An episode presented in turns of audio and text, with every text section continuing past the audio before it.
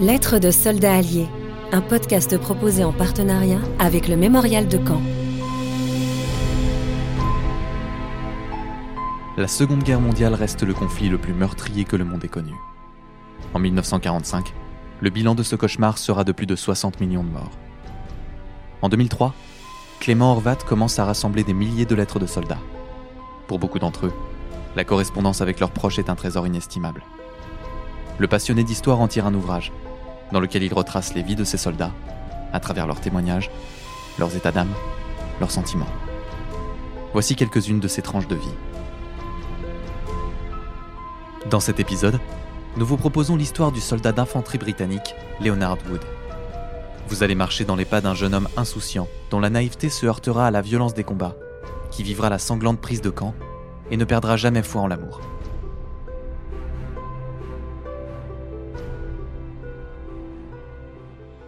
Au début de l'été 1944, Léonard était alors un londonien de 21 ans. Il venait tout juste d'épouser sa petite amie, Sheila. Cette dernière servait alors dans l'ATS, la branche féminine de l'armée britannique. Elle était affectée dans une batterie antiaérienne qui protégeait un camp militaire à Southampton. À la veille du débarquement en France, les Anglais embarquent le 4 juin 1944 à Tilbury Docks, à l'est de Londres. Protégé par un écran de fumée, le convoi parvient à traverser la Manche sans incident, malgré les tirs allemands. Léonard ne fait cependant pas partie de la première vague du débarquement. C'est le 8 juin qu'il arrivera en Normandie avec des renforts. Depuis la veille, d'autres unités sont déjà entrées dans les terres avec l'objectif de prendre la ville de Caen. Léonard marchera 12 km dans l'arrière-pays et sa compagnie se stationnera près de Bayeux. Le dimanche 11 juin à 6 h du matin, son bataillon est appelé en renfort. Léonard prend alors la route en direction de Tilly-sur-Seul. Alors que sa compagnie progresse vers l'ouest du village, elle est stoppée dans la matinée par un nid de mitrailleuses.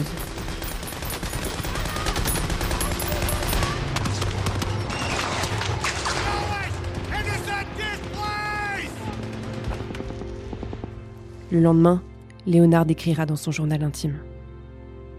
J'ai passé la journée à nettoyer les bois. J'ai rencontré des mitrailleuses Jerry, on a été stoppés. Pas de repas depuis 24 heures. Ce jour-là, il prend aussi le temps d'écrire à sa femme.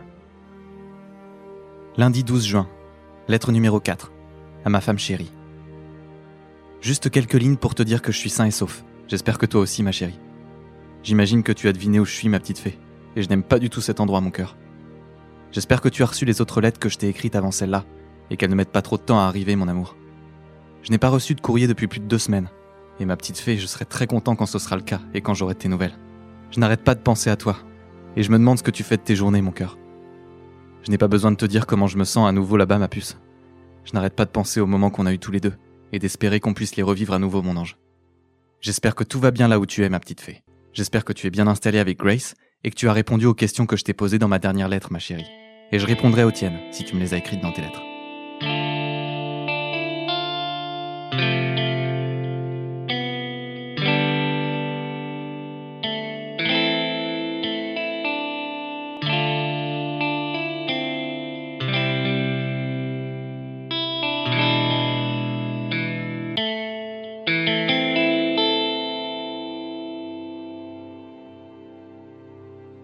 Très occupé par les combats et les déplacements de son unité, il n'aura malheureusement pas le temps de poster cette lettre. Un peu plus tard, son bataillon contourne le village de Tilly et s'installe à Saint-Germain. À 4 km de là se trouve le village de Villers-Bocage. Là-bas, les Alliés connaissent une brûlante défaite. Au matin du 13 juin, des blindés ennemis font irruption dans le village.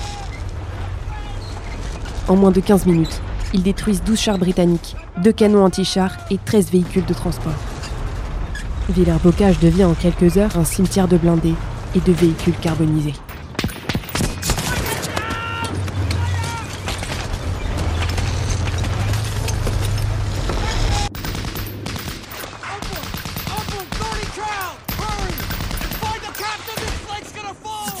Le bilan humain est également très lourd.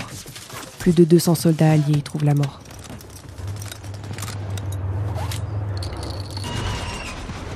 Les unités restantes se replient et rejoignent les hommes de Léonard. Pour l'instant, son bataillon ne compte que six blessés dans ses rangs. Mais ils sont seuls et profondément enfoncés dans les terres. Ils ne peuvent compter sur l'arrivée de renforts. À 16h40, le 14 juin, Léonard et ses camarades apprennent que l'ennemi fait mouvement vers leur position. Deux heures plus tard, ils prennent de plein fouet l'assaut de deux bataillons allemands et d'une trentaine de chars. Les Britanniques appellent alors l'artillerie en renfort. Ce sera la plus grande concentration d'artillerie lourde vue en Normandie jusqu'à présent. Tous les canons à portée de tir, y compris les canons américains et ceux de la Navy, font feu sur leurs cibles. Les combats durent des heures et les Allemands parviennent finalement à pénétrer jusqu'au QG de la brigade. Les Britanniques tiennent toujours leur position et à 22h15, l'attaque est finalement stoppée. Au cours de cet assaut allemand, la compagnie de Léonard est victime d'un friendly fire, un tir ami. En effet, à 21h26, une salve de la Royal Artillery est tirée trop près et retombe sur les positions anglaises, infligeant des pertes alliées.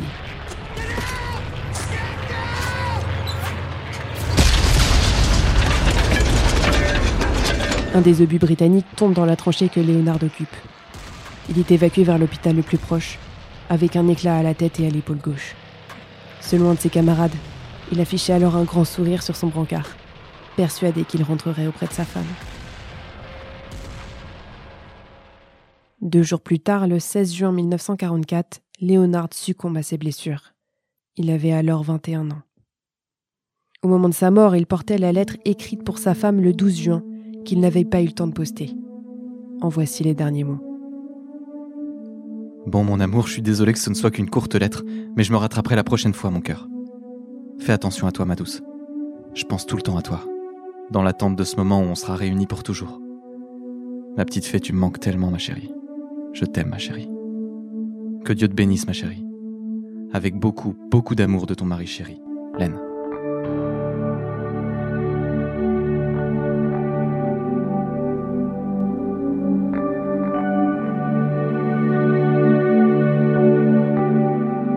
Retrouvez le livre de Clément Horvat, Lettres de soldats alliés, Till Victory, publié aux éditions Ouest France.